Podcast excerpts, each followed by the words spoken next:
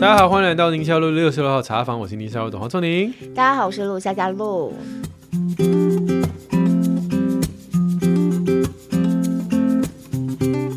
着孩子一天天长大，有多久没有好好睡一觉了呢？让大人小孩都可以睡得好，选对床垫很重要。晚安奈特，台湾在地近四十年，经过了反复测试，现在终于推出了百分之九十五的人睡了都觉得舒服的高质量独立筒床垫。第一层的床垫材质使用的是亲肤透气的天丝布，床垫软硬度适中，自然贴合我们身体的曲线，就可以提供我们一整夜的稳定支持。而且是彼此独立的弹簧设计，所以让你翻身啊、要起床啊，其实都不用担心会打扰到旁边的人。那么床缘的边框还有耐久设计，就可以让整个床垫会更耐用。那到底是不是真的这么好睡呢？这当然不是我这样说，然后大家听一听就觉得哦，这样好就好睡了。这还是必须要大家自己睡过了之后才会。会知道嘛？所以晚安奈特就特别提供了一百二十天的在家试睡。下单之后呢，床垫就直接把你送到家里，大家就可以完全没有压力的慢慢睡、慢慢躺、慢慢试。不适合的话呢，还可以全额退费。那如果喜欢的话，还提供十年的完整保护哦。舒适支撑跟耐用的晚安奈特床垫，百分之百全程手工制作，让大家夜夜好眠。从现在开始呢，到今年二零二三年的五月三十一号，只要在官网输入折扣码，就能够享有全商品九五折的优惠。产品链接跟折扣码，大家可以在我们的节目资讯栏里都能够找得到哦。感谢晚安奈特赞助您加入好床垫，让好节目长长久久。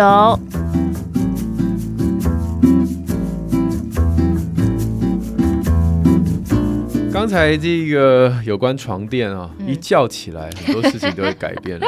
今天我们的 Q&A 主题第一题是一觉起来，起来我们的夏主播又变成 体制内孩子的家长了。没有没有没有没有，应该是我们又有。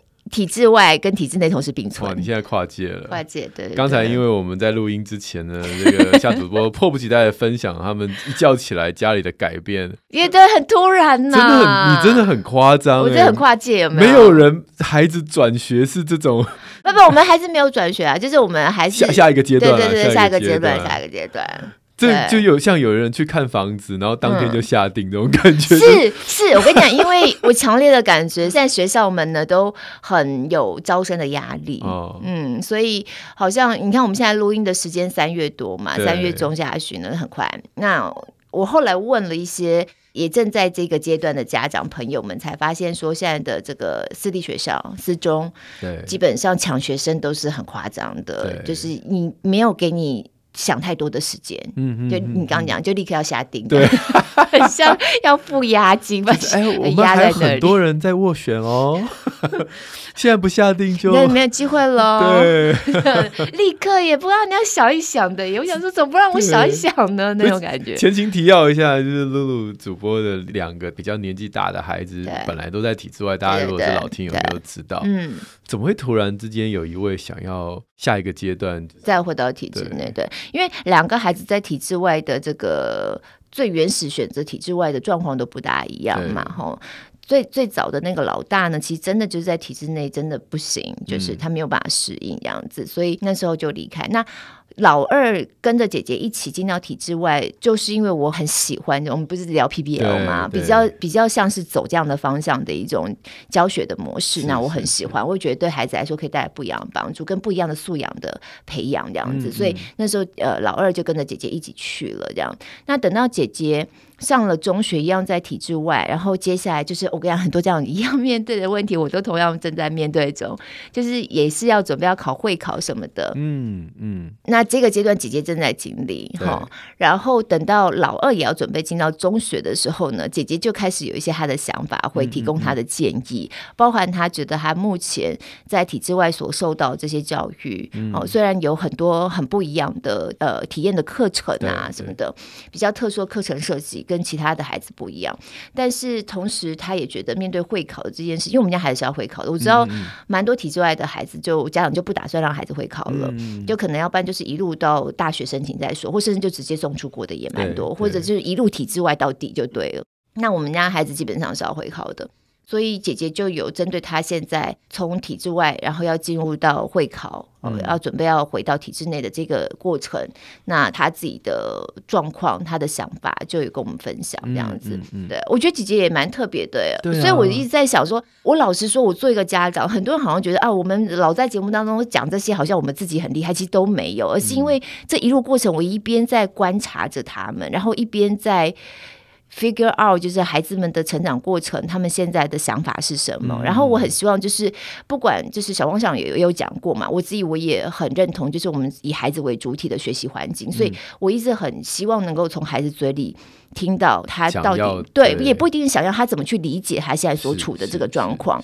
所以姐姐给我的意见其实是还蛮关键的。嗯所以我才说给姐姐一些时间。她虽然以前在体制内，她很不习惯，但是这种孩子，你给她多一点点时间跟空间，慢慢的，嗯，他还是可以长到跟一般的孩子一样。嗯，我觉得这这一点就是真的是在这个过程中，我得到一个很大学习，就是你不要好像大家要同一个进度在长大的那种感觉。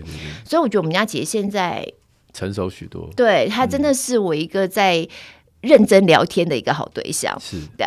那后来听了姐姐跟我的分享，然后再观察我们家老二，我刚不讲嘛，他跟姐姐进到体制外状况不一样，他起源在体制内，他并没有适应不良的问题。对，所以我确实一直有在考虑，就让他回到体制内了。嗯、那因为现在私校抢学又抢的很厉害，嗯、然后这中间的过程，我又一边在观察老大，一边在想着老二，嗯、然后自己一边又很犹豫，这样一直都在思考这些事情。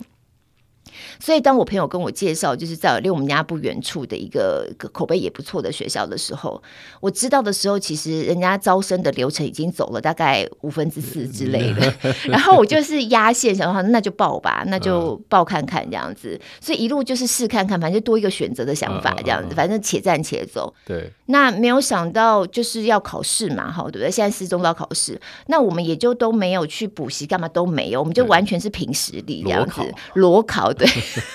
就是，我就跟我们家老二讲说，你就考看看嘛，你不用准备没关系，我我们就是凭实力，我就是你就是你现在怎么样子，你就是这样去考这样哈。好，然后我们就凭实力去考了这样。那我老说，我也不预期他会考上，说真的。所以呢，他去考试之前呢，我就跟。大家应该知道我们有信仰嘛，哈，我就跟神做了一个祷告，嗯、我就跟神说呢，如果这个学校神你是有为他预备他要碰到的人，哈、嗯，你也知道我们常常会碰到的人需要我们帮助，或我们是个帮助者，或我们是被帮助的人，嗯、我觉得那个人很关键，不管同学也好，老师也好，哈，或者是这个环境、这个处境，神你为他预备了，他要在这个学校碰到的话，那就让他考上吧，因为他反正他也没没准备，嗯、那没有的话就把门关上吧。嗯就没想到晚上就我我在按摩，按摩的时候就接到电话，然后对方就说：“哎，录取了。”然后隔天礼拜天，嗯，就立刻要去报道，哇，缴钱，哇，啊，所以我才说现在大家招生压力都很大。我想说，不当人想一想吗？这个按摩师说：“哎，这位小姐，你怎么突然紧绷了起来？刚才都揉松了，现在又全部回到原点了。”然后我就想说：“哦天啊！”然后就晚上回去，就大家就家庭。会议开一开啊，犹豫啊，然后又我一直想着我的那个祷告，因为所有的选择障碍，大家所有家长会碰到的，我们都是一样会碰到的。我真的也很犹豫，尤其我们在体制外这么多年，然后我非常欣赏体制外的一些带孩子的方式，但我也一直在强调，就是。体制外有体制外的盲点，或是他现在还没有办法突破的地方。那也本来就没有一个一百分的学校，都是在这个过程当中一直在努力，然后求进步，大家更好的学校。所以我即使现在暂时老二是选择了回到体制内，但是我还是非常的。嗯，感谢这段时间我们在这个学校得到的所有的养分。对，那后来就是跟孩子也讨论了，反正我们就选择了。你们家这样子一个会议是这种投票制吗？没有哎，没有投票，对，就是听你孩子想法。对对对对，比较像是共识制。对，那最小的有发言权吗？我不要姐姐去。没有啦，没有啦，其实就是 最小的没有参与讨论。至少在旁边画画这样，对。当然，在每一个家庭来说，讨论这个事情，可能跟自己家里的状况都会有很，你就是很多因素都要掺杂进去，对，包含学校距离啊，你期待孩子就是在什么样的，你重视的是什么啦，对。然后我觉得我今天又在思考这件事情，为什么又跳了一圈，把孩子又送回到体制内，而且还是私校，而且是国中，而且是国中，我们都知道国中的。对，体制内是最对对对对。我觉得首先我看重的，当然学校环境很重要，可是我觉得不管怎么样，家里头的环境是最重要的，就是你父母亲是怎么在看这件事情的。即便我把孩子再又送回体制内，可是我跟我先生，我们觉得。我们的共识都还蛮一致，我们就不是那种很升学型的家长，所以 even 回到体制内，我觉得就是在分数啊、升学这件事情，在我们家还是不会是一个 issue，就是不会是我们讨论的主要的重点，而是老实说，我觉得信仰在这件事情上真的扮演蛮大的关键，就是每一个选择都有它的优缺点。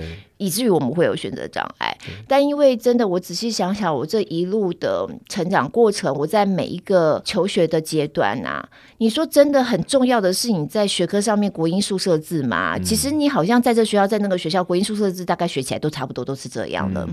而是你碰到的人，是你碰到那个环境哦，就像那个《黑暗荣耀》，他就碰到了一个霸凌的环境，就很惨那种感觉。有有在追是吧？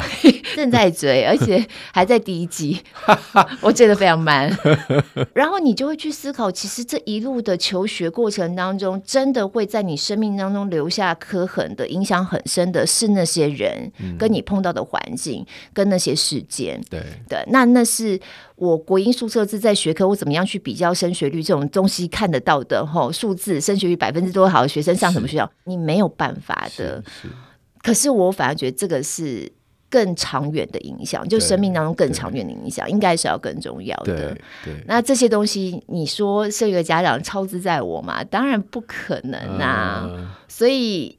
在各种的优缺点，各个学校 swap 分析之后，我还是有选择的障碍。之后，我就是祷告，希望。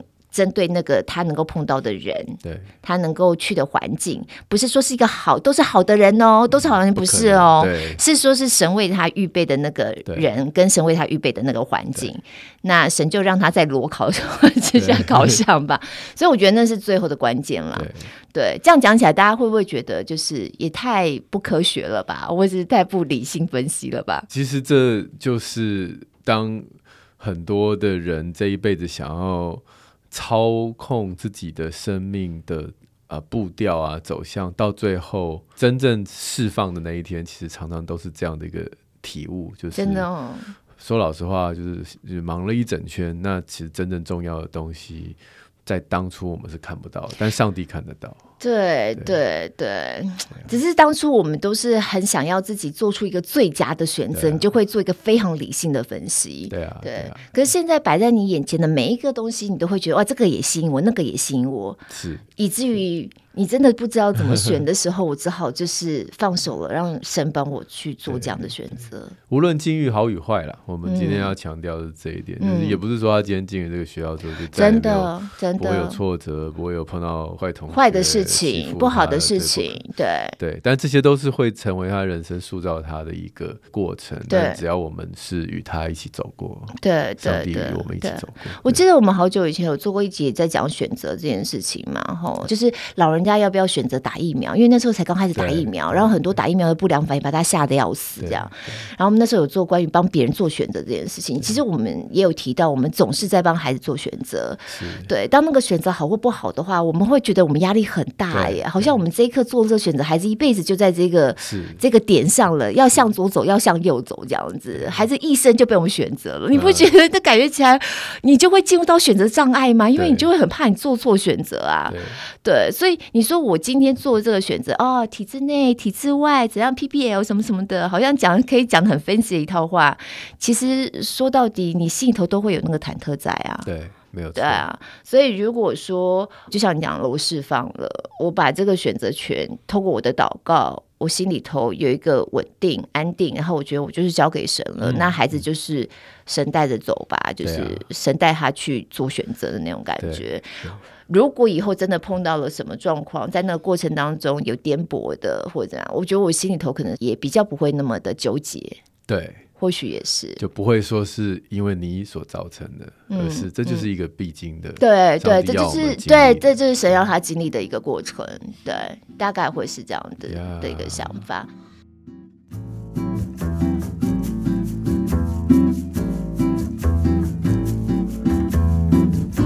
可是真的好有趣哦！我就觉得你即便当妈妈哈，当然我们也不是说资历多深，但好歹孩子也十几岁了嘛哈，你陪孩子成长这十几年过程，然后其实老大那时候也经历了从国小要到国中要留体制内体制外什么这些东西都，老二再经历一次，你还是一样，对。对，因为不同的人，不同的时空背景，对，然后不同的状况，嗯，你还是一样。然后每一次对你来说都是学习，虽然好像哎，不是都经历过了吗？但是还是再来一次，然后再学习一次，这样子。对，对我觉得这是做爸爸妈妈一个很有趣的一个部分。嗯，那我们今天谢谢夏姐妹替我们的分享，那我们最后做个祷告。啊，今天聚会就到，哎、是这样吗？这教会不都这样？这集就录完了，是不是？混的嘛，这一集，两分钟结束，真的很棒啊！我觉得虽然这件事情呃是帮小孩选校，但其实人生很多的经历，选工作、选伴侣、选很多很多的事情，我觉得这个心态上面的转折都是可以应用的。对对对，对，选择要不要听宁夏路，还是要听这个？听什么？讲一些五四三八卦。嗯，其实我们 也常这样子。对啊。好了，那我们今天的 Q&A 除了这个夏主播的孩子选校问题之外，呃，还有一些啊，跟说脏话、爱打小报告啊等等，我们就一个一个聊下来哈。嗯嗯嗯。那第一位是这个 Shannon 曾，他说小孩自从上小一之后。开始学到一些脏话.那他知道这些字眼不好听，大人听到会不开心。那妈妈我有跟他讲说，哎、欸，这些脏话意思不 OK 哦，不要说哦哈。但是有的时候嘣还是跑出来。嗯，那想请问两位这个这个育儿前辈啊，不好怎么好意思呢？除了冷处理，还有没有其他方法面对这样的问题呢？我不晓得耶，你自己以前。在这个念书的过程当中，有没有某个阶段你也会骂脏话的？不一定要到非常脏，但是就是讲一些就是比较不雅的。嗯、对啊，你有吗？我超有啊！对我也有啊。嗯呢，你知道我中学六年都念女校吗？哦、嗯，还是在那六年之间有一个阶段，然后我现在都讲不出来耶。可是其实也没有，哦哦、但是就是。贱被哥哥那个字，对，在那段时间在女校就是人家这这，就是一直讲、嗯、一直讲这样子。对，可是我现在回头，我其实很难很自然的讲出这个字，或很难很自然的就骂人家这个，除非真的我觉得太过分了，even 太过分，我都很少用到这个字眼。Yeah. 对，所以我回头去想那个阶段。我怎么会好习惯，或是很自然的？然后那个字后来又没有留在我生命当中，成为我的习惯。对，男生可能就是三字经吧。打球的时候啊，我觉得都会嘛，对，对不对？对。对，所以如果从我们自己的经验去思考，孩子在讲这些字眼，我们听了又不舒服。对，哦，像我们家小孩也会讲。说真的，我听了又不舒服，我就会去思考说，我介意的点是什么？嗯，然后我主要想要他。不讲，然后我需要怎么样跟他沟通？对对对，这样这个事情，你不觉得脏话这个东西很有趣吗？嗯，你看美国的脱口秀啊，或者是这个戏剧啊，那个脏话的那个频率多到就是跟你一般正常生活不成正比嘛。嗯嗯嗯，然后还特别强调，对，为什么？嗯，很妙哦。嗯，脏话带有一种一种魅力，就是你不能讲。越不能的越想讲的感觉，越想讲。嗯，那这种东西在生活当中，我觉得也会影响到，像有的时候一个演讲者，嗯，然后他假设他的形象不是那种文弱书生，或者是就是一定要维持某种形象气质这样，其实他有时候就会很刻意的在演讲当中，哦，比如说讲某一个要强调。这个重点强调的时候，或者讲要想要形容自己的那个情绪的时候，对，他就会刻意借由这个字来表达他有多生气。嗯嗯嗯嗯，那听众就会哈哈大笑。嗯嗯，他是很有很有魅力的，很能够引起共鸣的感觉。对，这是一件非常有趣的事情。嗯，那所以在小孩子的时候，他还抓不到这个界限嘛，所以他有的时候就会啊脱口而出。他知道讲这句话会造成一些。群众的反应，那他的大脑自然而然就会对这个东西去。当我想要抓住你们的注意力的时候，这个东西就会跑出来，嗯，很很潜意识、很不自主的就会跑出来，嗯嗯。我觉得身为男生，我蛮了解这个，所以他不代表这个人的品格，对，或气质，他有时候是一种社会化、对社交上面所使用的工具吗？对，对，它代表他还没有学到其他招可以引起大家的注意，或其他招可以让大家跟他的情绪共鸣。对，就是社交上面的，对，对啊，他也没有别的社交上的用途啦。对，嗯、那我们当我们决定不要用脏话来表达的时候，我们就慢慢在成长中会学习嘛。比如说。我在演讲要表达我很生气，对不对？我可以说我气到脸都歪了，哦、对不对？然后大家也会笑，哎，气到脸都歪了，对对对对对，气到什么，对不对？裤子都掉了，就是为什么这样裤子掉了？对，就是就是你已经学会了一些新的词，嗯嗯。嗯，所以我倒是觉得家长如果呃了解孩子目前语言能力还不是那么成熟，我们也可以借由我们在表达生气的方法呃的一些语言。然后吸引大家像，像就像讲了，大家会笑，嗯，那你就知道你成功了。嗯、那这一句话比脏话好多了，嗯嗯，比较不会造成一些大家对你负面的观感跟态度。嗯嗯嗯，对啊，我想这个是比说不可以、不准，然后不要。说老实话，像我们男生在球场上，嗯。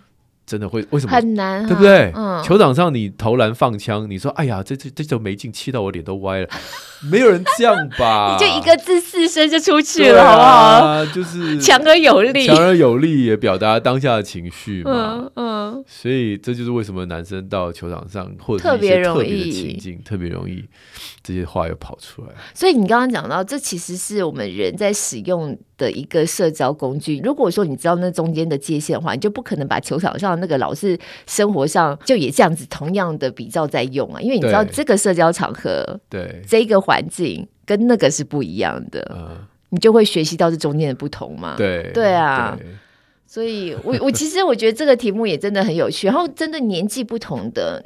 环境不一样，那个环境因素其实真的也是，尤其孩子进入到学校之后，班级啊，身边的同学，那其实还蛮有影响的。对啊。然后就前几个晚上吧，我们家小孩刚好家里有客人嘛，然后几个小孩都是很熟的孩子，他们就玩连线游戏，拿手机在那，就他们玩一下这样。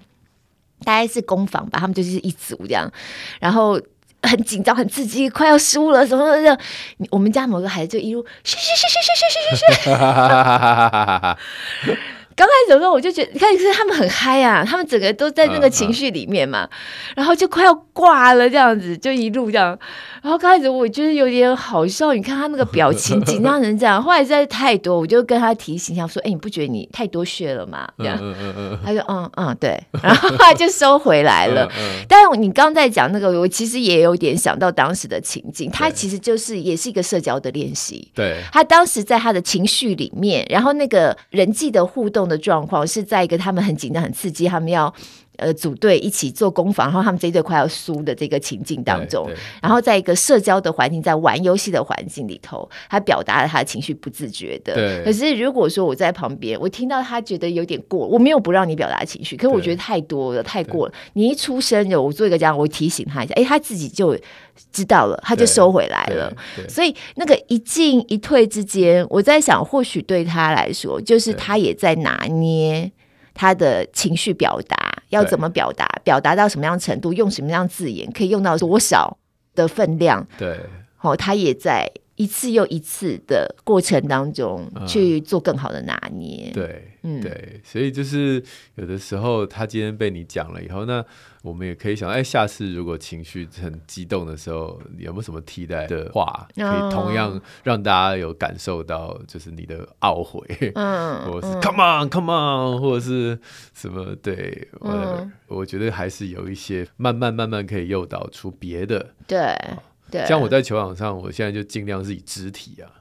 就是我如果气到不行，头去撞墙，就躺在地上，在地上打滚，直接躺在地上。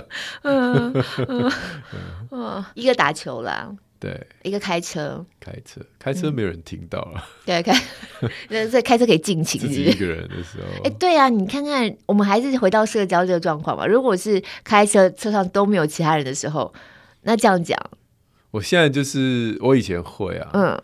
那我正在努力的学习，就是喊这个圣经里面的话哦，就喊什么主啊，主耶稣啊。哦，他怎么开成这样这样子？对，其实只是要发泄而已。对对对。但以前真的是没有人在车上，我会。但好，没有人在车上的时候，你为什么也要转化那个用字呢？既然都没有人听到的话。所以我以前也觉得没什么关系啊，嗯嗯嗯，那我觉得习惯成自然哦，不想让它成为自然，对对，对，而且那个字眼背后代表的意义是不好的，对对对，倒也是，对，虽然我不是这个意思，对对对，超不好的，对对对，我对人家妈妈也没什么兴趣，对，所以等到孩子大一点的时候，真的会直接就质疑上为什么这字不好听，告诉他代表什么意思，你想要你嘴巴里头老是讲那些出来吗？对啊，其实孩子就会有警觉，对对。对。对啊，所以我想还是有其他的词句是可以可以替代替代的。嗯嗯嗯嗯。好，那当然身教很重要了哈。如果家里有一个爸爸，整天都还是这个身教真的很重要。环境，我觉得讲不雅字眼、脏话这些环境因素真的是最重要的。嗯，对。好，下一位是很特别的问题，他说三岁小孩爱打小报告，要不要纠正他呢？三岁小孩不都天性打小报告？对啊，对啊。那他的这个留言非常长啊。是。大概是说他家里有个三岁爱说话的小男宝，所以很小。嗯，那他因为呃新学期班上来了两个新同学，老师想说这么爱讲话，那个很可爱，就跟两个新同学一起做这样。嗯、所以那有一天呢，这位家长就听到老师跟他分享他的孩子在学校的状况，然后老师就说：“对啊，他常常会类似打小报告，说谁谁谁怎样，谁谁谁跑掉，那他这样很好啊，当老师的小帮手这样子。”那妈妈就觉得，呃，谢谢老师之外，心里想说，那我的小孩会不会被同学讨厌啊？然后整天一直是跟老师打小报告这样子，好，大概是这样，要不要纠正他？嗯嗯。然后他也说，他儿子就是真的很爱讲话啦，每天都一直讲。对。你会纠正你的小孩打小报告吗？嗯，三岁可能还好哎。对对，这个年纪。而且你不觉得这个老师？其实是很喜欢这位小朋友跟他报告班上的事嘛？对，我感觉起来是这样。所以这小孩从那个当中其实是得到鼓励的啊。因为老师，而且我觉得同学暂时在这个年纪幼幼班还不会觉得你讲这个有什么，啊、因为那个同学应该自己也很会，就是每个孩子在这个年纪都很会讲别人怎样怎样，对对不对？只是他的语言能力特别好。对，重点是他讲或讲不出来。对对，嗯，有些孩子其实想要打小报告，他没有办法打。对对对对，嗯嗯嗯，这样子。就双语的啊！以前我都有一个小男生转去双语幼儿园，嗯，纯美语的，还不是双语，然后就常常打人啊，因为他打小报告不知道怎么打，就嘻嘻嘻嘻嘻嘻嘻嘻嘻啊，算了啦，不要打报告了，给他一拳比较快啊，打人，对啊，所以跟语言能力可能有关系，嗯嗯，所以三岁的孩子这样是正常的嘛？哈，对，嗯嗯。那我觉得回过头来，就像刚刚提到，如果今天老师不给他这个回馈哦，或许这个行为会稍微减少。嗯，那就是让这个环境去慢慢塑造他哦。而且他到大一点之后，他会更重视同才胜过老师的时候，他也会发现说，虽然这件事情老师。是赞许的，但是同学会讨厌我。对，那这就是一个功课了。对对对。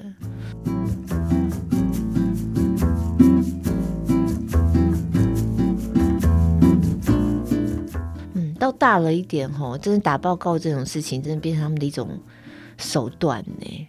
真的、哦，嗯，那是跟家长吧？对对对，家里头，家里头，嗯。每天都在搞这件事情，真的很烦呢、我好像有在流上分享，有一次真的超好笑的，因为我们家两个姐姐她们有手机嘛，然后有一次我在播新闻的时候，嗯、就同时接到了姐姐传来跟老二传来的一个打报告的照片简讯，你就看到姐姐呢，她传给我的照片是老二在。看着手机，然后意思就是你看吧，你不在家，他就是一直盯着手机这样子。然后同一时间呢，老二传的照片是姐姐在看他的手机，嗯、也是一样的意思。你看吧，姐姐老说我看手机，他自己也看手机。实际上他们两个正在互拍，就他们俩都在看自己的手机，他们看对方在看手机，他们他他们正在互拍，然后他们同时传给我。打报告到这种程度，我就想说，你两位也是太好笑了吧？我几乎都可以猜出他们对话了，真的。你说你不要看手机，你看你还不在看，就是、我哪有？我刚刚在说什么什么什么？现在我再看一下。对对对对对，我要告诉妈妈。咔嚓！你告诉我妈妈，我也告诉妈妈。咔嚓！没有，他们都不晓得彼此在偷拍对方。他们不知道彼此在偷拍对方，然后一起传到我的来里面。那我的问题就是这样的一个背后动机是什么？就是第一个，他们觉得打报告有效吗？嗯、你会因为这样而回去说哎哎哎惩罚吗？还是说他们只是想要脱罪呢？就是希望说，如果今天有连坐法的话，我觉得我尽量让他们知道说我不处理这种事情。嗯，对。然后，但是然后说他们还是我很重要的讯息来源呐、啊，因为我自己看不到嘛。呃对，但是我会掌握，我会大概知道说你们现在使用手机的状况怎样，嗯、可是我不会立即去做处理，因为我不想让它有直接连接，然后我打报告就是有效这样子。对，对，但是我觉得比较像是给自己自保的那种感觉比较多。嗯嗯嗯，对啊，所以或许了解他传这个打小报告的照片的动机之后，就比较能够去。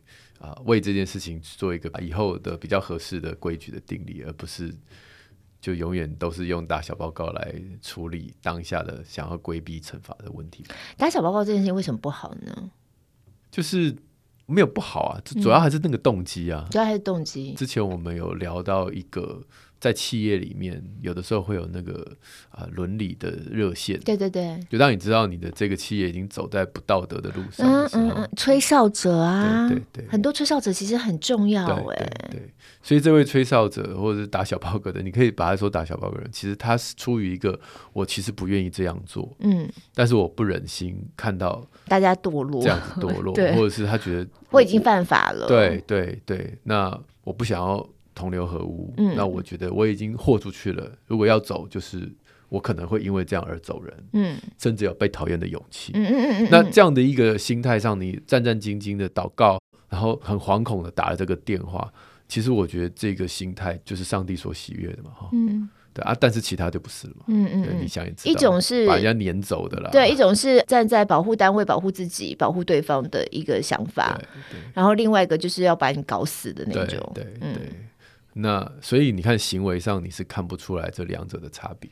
嗯，只有上帝才看得出你那个内心的动机，嗯，嗯，到最后人能看到的都是表面，对对，到最后交差的都还是假设你有信仰的话，就是那个神，对对，所以我觉得那个动机，像你如果以后我们的孩子打小报告或什么，或被打小报告，其实我们都可以用这个动机来去检视这样的一个做法，而不是只是说要不要或不要，对对对对对。嗯，要不然从行为看起来就会觉得很像，啊、或者觉得他这样做真的也保护到了我们，或保护到了妹妹，那难道不好吗？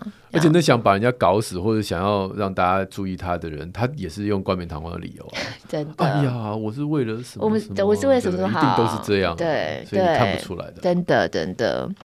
好，下面这位钟凯庆，他说：“我是一个很认真做功课的单亲妈咪。他现在困扰的这样问题呢，是跟单亲有关，就是当孩子的父亲是逃避型，不面对孩子的状况，要怎么跟孩子沟通呢？其实我曾经有碰过我一个朋友，也是教会的一个姐妹，她有一段时间蛮困扰这样的状况。那因为……我不晓得凯西你们家孩子多大，然后性别，那因为我觉得这跟性别有一点点关系。原因是因为我的认识的那位姐妹呢，她是儿子，好、嗯、两个儿子。嗯、那我觉得儿子跟父亲之间的那种情感上面的需求，或是期待依附，我觉得可能。可能是不是更强一点呢？就是有个爸爸的角色在家里头，所以其实当他们嗯、呃，在一个很不得已的状况之下决定分开，然后是妈妈带着孩子的时候，很长一段时间，其实妈妈心里头也非常有这个期待，就是说希望爸爸还是能够在孩子的成长过程扮演一定的角色，然后也给予很大的空间。那你只要跟我讲好了，然后什么时候有空，我们都可以把时间安排出来，让你跟孩子相处什么的。对。可实际上，那个爸爸状况就有点逃避，嗯，或许是他的状况，嗯、呃，自己也有点泥菩萨过江那种感觉，就是自己的事情要也很多，也来不及处理。那也有可能，我不确定是不是真的不在孩子的身上有这样的心思。是，总而言之，到了孩子越来越大后，孩子的感受上面，你会发现，就这几年下来，孩子会越来越明显的，他觉得爸爸来找他们，他们都开始有点。也兴趣缺缺的不想出去。对。对对，然后他们就觉得去也不知道干嘛，然后有的时候爸爸也不真的理他们，就把他们晾在那边。嗯、那他们不生活在同个城市，所以平常要碰面确实也不容易。所以孩子每次要见到爸爸之前，我在想，那心情上是很期待的，因为很久都好一段时间没看到了嘛。然后突然看到，哦，可能就带他们去买一双鞋，然后就晾在那了。哦、对，那我觉得这件事情。其实对做妈妈来说，心里头会觉得有点无奈，因为我已经姿态都摆出来了，对，然后表达了这样的善意，也敞开大门，希望我甚至主动的很期待孩子跟爸爸还是要有一定的关系，对。可是对方却，你知道，就是他讲的，我懂，对，我懂，所以。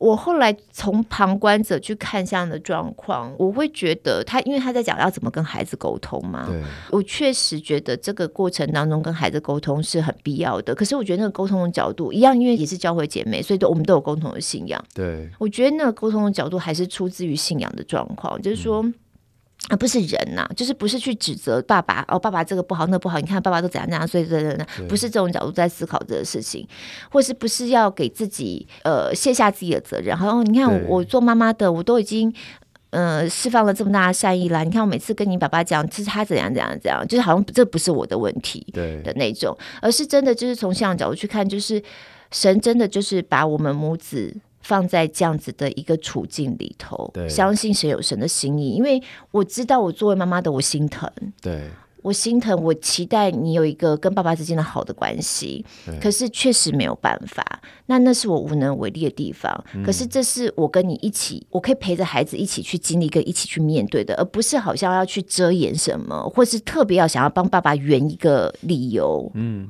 哦，好像也想帮爸爸包装一个形象在孩子面前，嗯、而是如实的告诉他，然后以信仰作为基础，这就是神放在我们生命当中的一个处境，对，我们一起来面对，那也让孩子知道你们爸爸就是这样，那我们也持平看待，对。对。那至于孩子长大之后跟爸爸关系，我觉得就妈妈来说，也不用觉得好像都是我的责任。比如说孩子跟爸爸关系好或不好，好像我在中间需要扮演一个牵线者或什么的，搞得自己压力也很大。嗯，然后或者是对另外那个爸爸的那个角色也很有怨怼。嗯，其实就是就信仰的角度来说，会变成神去怎么样去联动以后等到孩子长大之后跟爸爸之间的关系，他们的那个关系网络是单独的，但是。在里头，呃，去有作用的那个媒介，那个触媒不是妈妈，而是神，比较像是这样的角度。觉得更进一步的假设，已经这个心态上是这样思考，那更进一步可能要面对，就是那现在在这个孩子的育儿的事情上，嗯，你跟前夫是敌对的关系，还是合作的关系？嗯。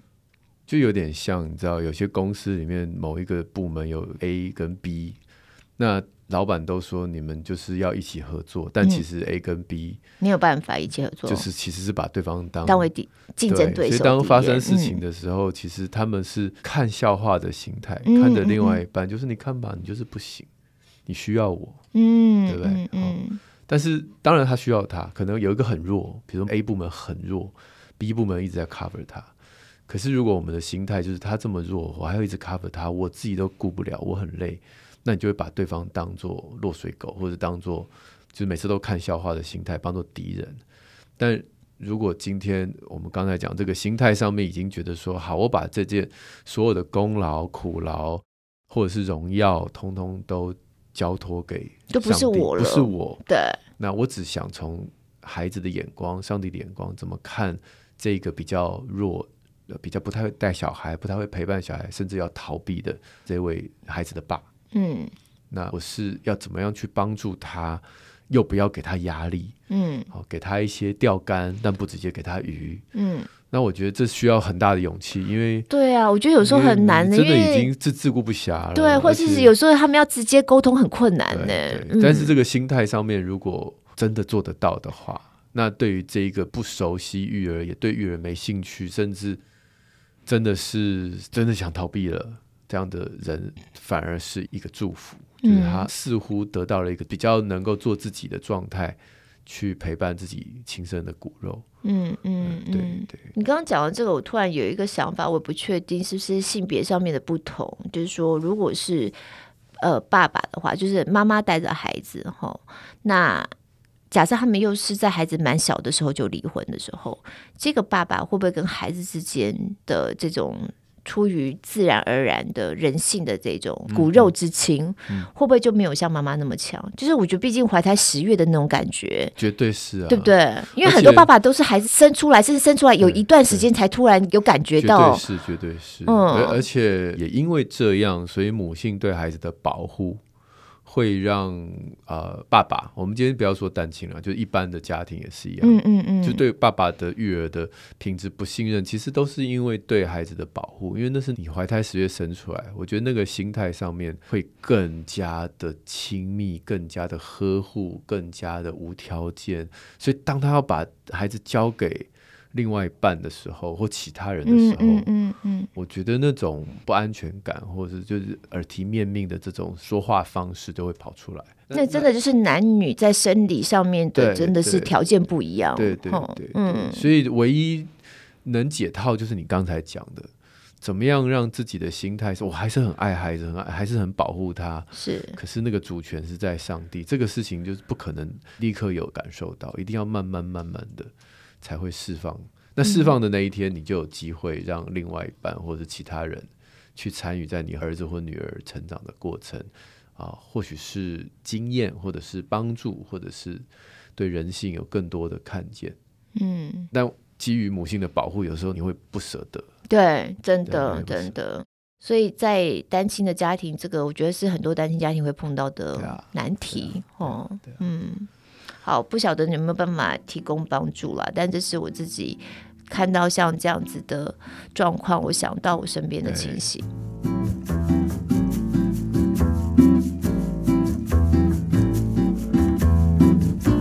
你知道有人在，就是即便是当孩子的爸或孩子的妈，就是已经分开，但还是有在智商，嗯，就是能够看出大家彼此在育儿上面的期待。但我觉得台湾人智商的这个风气，当然是。有渐渐在多了，但是我常常都觉得自己想东想西，想东想西，有一个第三者，嗯，来针对你们的内心的状况跟世界。哦，你说已经离婚的夫妻，他们一起去针对孩子的事情去做咨商？哦，我不晓得耶，嗯，那好难呢。不会啊，你有一个目的有差吗？哦，嗯嗯嗯，嗯，好吧，好挑战。我我想象那个状况，我觉得有点挑战。哦，下面这位叫呃王娟娟，她说要怎么样让小孩张开耳朵，认真听进别人讲的话呀？我都直接跟我们家小孩说，我是有给你生耳朵吗？有吗？这样子，他就这个问题，可是我觉得这个问题很经典呢，然后好像无解，也没有啦，就你只能稍微让他。有有的时候，我觉得小孩是因为他太专心在他现在做的事情，对，所以你可能就是要中断他现在做的事情，对，然后捧住他的小脸蛋，对，然后让他跟你四目的交接，对，然后再跟他认认真真讲一次之后，听到喽，听到这样，但是他不一定会做。那这是另外一回事，对，是另外一回事。这个不晓得他的孩子年纪多大？啊，对对对。我们先从生理上了，好不好？如果你真是小 baby、嗯、小小孩，你的做听力检查当然是必要的哈。那再来就是，我们都知道，男孩他的听觉的这个敏感度是比较低，他真的就没听到，他就真的没听到，他可能要大声一点，他才听得到。嗯、然后指令一多，他就会晃神。哦、有些听觉比较不敏感的孩子，你指令太多。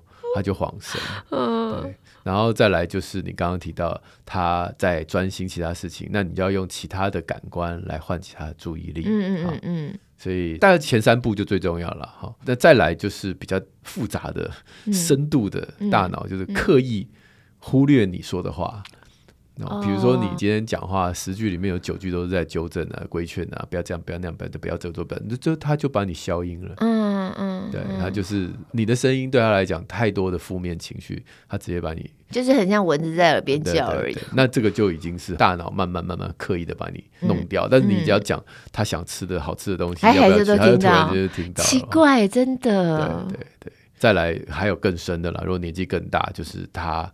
有一些情绪哦对对，他不想要找你的道哦，他知道你这句话背后的弦外之音。嗯，我是觉得我们有时候家长太啰嗦，我自己也很啰嗦。可是我有时候突然发现啊，就是你好像跟他讲当下，他也没什么反应，可他实际上还有听进去啊。你后来观察一下他的行为举止，或他其他方面的，就是。我们好像都又啰嗦，然后又没耐心。我自己就是你现在讲，你就要立刻看到他有做出什么样的回馈或反应这样子，然后他又没有，你又觉得着急，然后我就又要再讲，就变成又啰嗦，然后又没耐心这样。可是我后来发现，他其实有听进去这件事情之后，我就会克制自己，对，就讲一次就好了，不要一直讲这样子。我记得圣经好像有一句话，他就说，如果今天跟一个人说，我忘记他的前后是什么，但是就是说了，然后那个人说好，然后最后没有做，嗯，跟跟那个人说了，那个人没有回答，但最后做了，那你觉得哪一个比较好，嗯、对不对？哦、但他没有给我们第三个选项啊，啊，就是说好，然后立刻做，就没这个选项。所有人都很贪心嘛，就是我要第三个，我要他说好，然后立刻做，但没有，就是那个蛮有趣的。对对，我没有想到哎。所以你刚刚讲的就是第二种，就是他不甩你，但最后想想他就去做。哎，我们家还有一种状况，因为我们家三个小孩嘛，然后名字都很像，因为都是第二个字都是 N 嘛，然后都一样这样子，所以我常常呢叫了谁谁谁谁谁这样，啪啪啪讲讲完以后，发现我以为。应该要动作的人没有动作，嗯，但后来才发现，因为我根本叫错了名字，因为我常常叫错名字啊，我应该要叫老大，变成叫老二啊，然后就发现，哎，老二定在那边听我讲话，然后讲完之后，我都骂完之后，还说，啊，可是 应该要叫的是那个谁谁谁吧？说啊，对我要走，然后再重新骂一次，所以真的要要被 Q 到的人，完全就没有在听，这样他以为不是 Q 我。对啊，好，慢慢好了，所以有很多招数，要看看你的孩子的状况，嗯、可以大家思考一下。哈，最后一点鸡汤时间哈，这个鸡汤时间好像也跟刚刚提问有点关系。这个辉胜哈，他是最喜欢第六季的三十三集，他说黄医生回应听友，孩子好胜心强，不需要改变孩子的观点跟看法，接受他的个性，有这种瞬间被拥抱安慰的感觉哈。那他觉得他自己从小不管做什么事都被妈妈念说，这样做不对，那样做才对，这样做不行，你怎么那么笨，连这个都不会？然后于是他在生了孩子之后，不知不觉的他就变成这样，这个这个同样的模式，嗯，啊，这样才不会被人家笑啊，这样才会不会影响到他人啊，你这样做比较好啊，他就跟孩子就常常这样子讲，就他的第一个孩子自信心就很薄弱哈，甚至有一段时间有这种啊选择性缄默就不讲话了，不讲话了哈，嗯，要不然就什么都要问，要不然我可以吗？对对对对对对对，那我接下来要干嘛呢？对。对，嗯、那但是他现在希望能够继续接纳他孩子的个性，听他说话，那就可以让他的心理状况变得坚强一点。这是我们今天的听友回应，嗯嗯，谢谢。对啊，所以我想有很多的事情，我们多听其他人的育儿经历之后，也会发现方法有很多种，对，而且结果常常你想要用这种方法去达到那个结果，但也许。是另外一条路，反而更顺。不、嗯、过、我觉得这就是也跟这个妈妈讲说，你看你也经历了这个过程之后，然后你才回头去想，然后才想到说，其实自己小的时候被对待，然后自己心里头的这种感受嘛。对，就某种程度透过这个过程也重新醒思自己的人生。然后我觉得这是最棒的一件事情哎，就是我好像突然懂了，对，呃，突然对自己也有更多的认识跟体谅。对。然后呢，也不用着急，就是觉得说啊，我怎么那时候没有想到这个，然后所以我孩子怎样怎样，其实也没有关系。对。对，因为你一旦发现了，然后重新做了调整，我觉得那个孩子就是另外一方，你你自己改变之后，另外一方的改变其实也会很明显，也会很快，就是没有什么就哦，我以前很懊恼后悔或没有，其实是不需要的。生命就是不断的从这样的一个挫折当中在成长。对对对对对，对，然后那个甜蜜的果实，有的时候。你想，哎，来啊，很后悔来不及，但其实不会。对对，yeah.